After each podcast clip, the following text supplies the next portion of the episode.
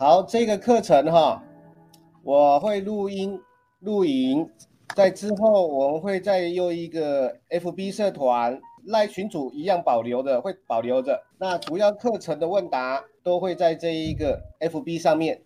待会有问题啊，请先举手再发言，哦，或者先输入文字讯息。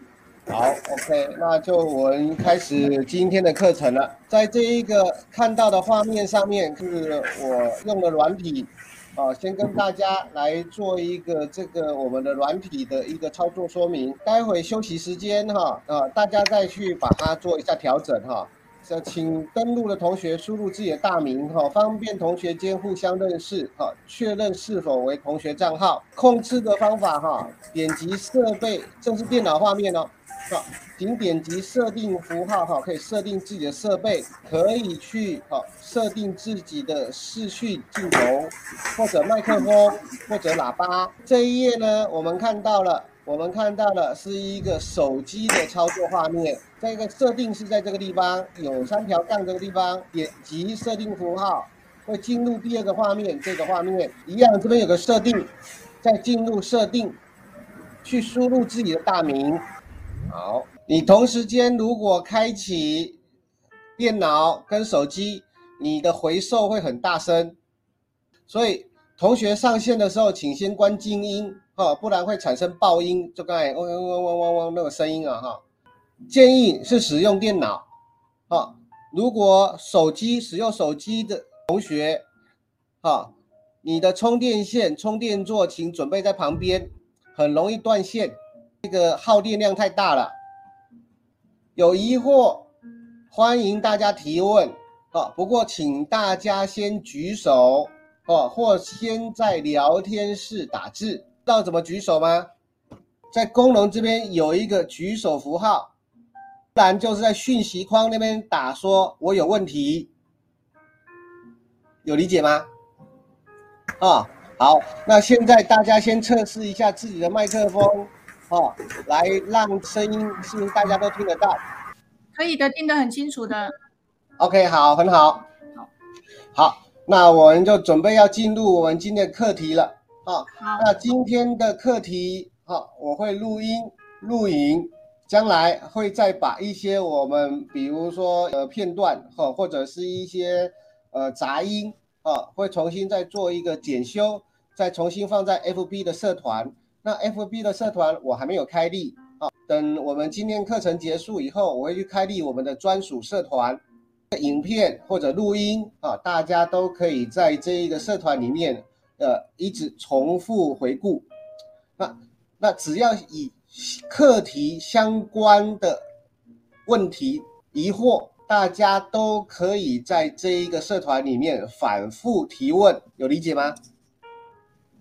啊。好，那欢迎大家参与今天的课程。好，这今天的课程全程会有四个小时，那会每四十分钟休息十分钟，共五节课。那基本上来讲的话，我待会会定时，大概就是两点五十，我们会先休息一下。就我个人这边来讲的话，我会让大家有一个十分钟的一个休息时间哈，所以我们今天总共会有五节课的时间。那这个课程呢，因为是这个软体设定的哈，所以这个课程没办法提供个人的录影功能，需要重复观看以及课后提问哈，就是我刚才讲的哈，请进入学员专属社团哈。那这个社团会在课后哦发送连结邀请。好，这就是我们今天的主题了。如何看懂紫微斗数流年？哈，里面的内容会有生年四化、流年四化、禄存天马啊、羊陀、空劫、火灵、魁月、辅弼、仓曲这些星曜在每一年对我们产生了什么样的作用？我要先理解一下。大家最容易搞混的、搞混的，哈，是流年这个东西是什么东西？流年是大家共通的。什么叫大家共通呢？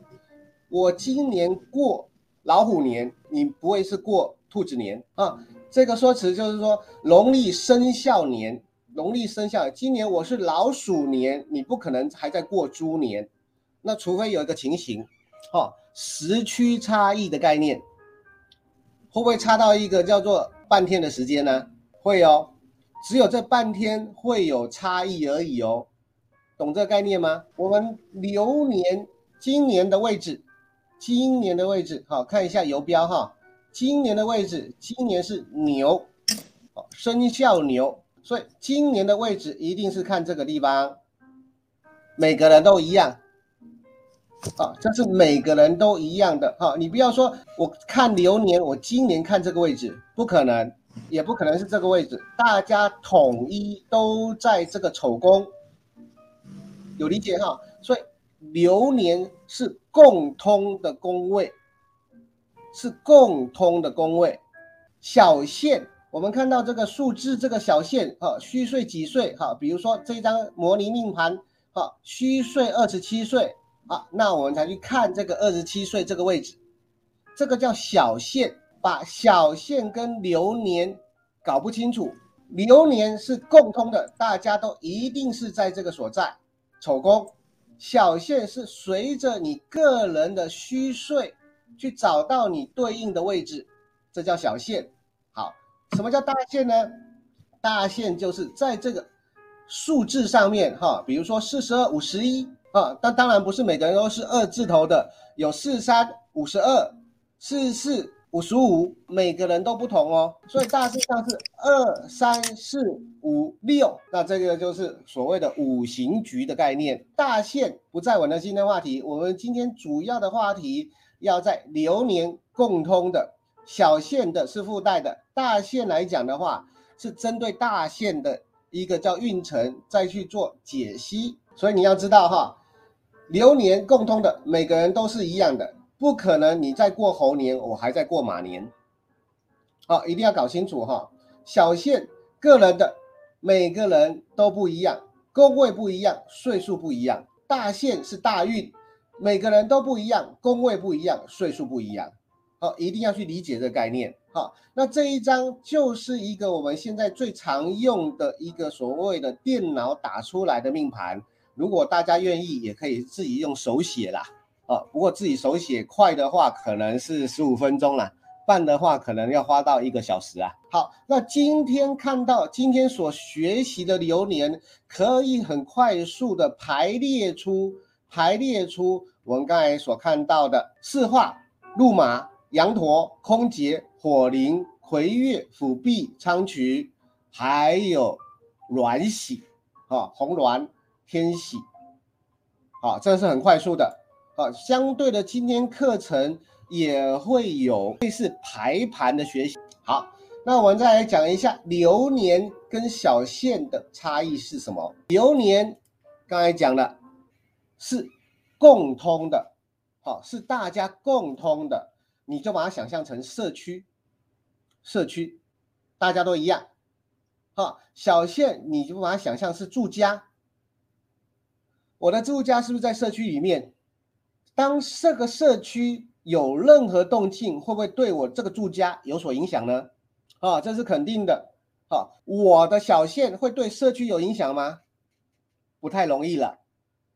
哦，除非你今天是里长、邻长、主委这种概念，不然我今天我家做什么事情不容易去影响整个社区。可是整个社区是不是很容易影响我？这个社区只要有任何的工程啊，或者是一个叫建案啊，种种的东西就对我家有所影响了。要懂这个概念哈，所以社区就是一个流年，小县就是我的住家啊，要理解这个概念哈。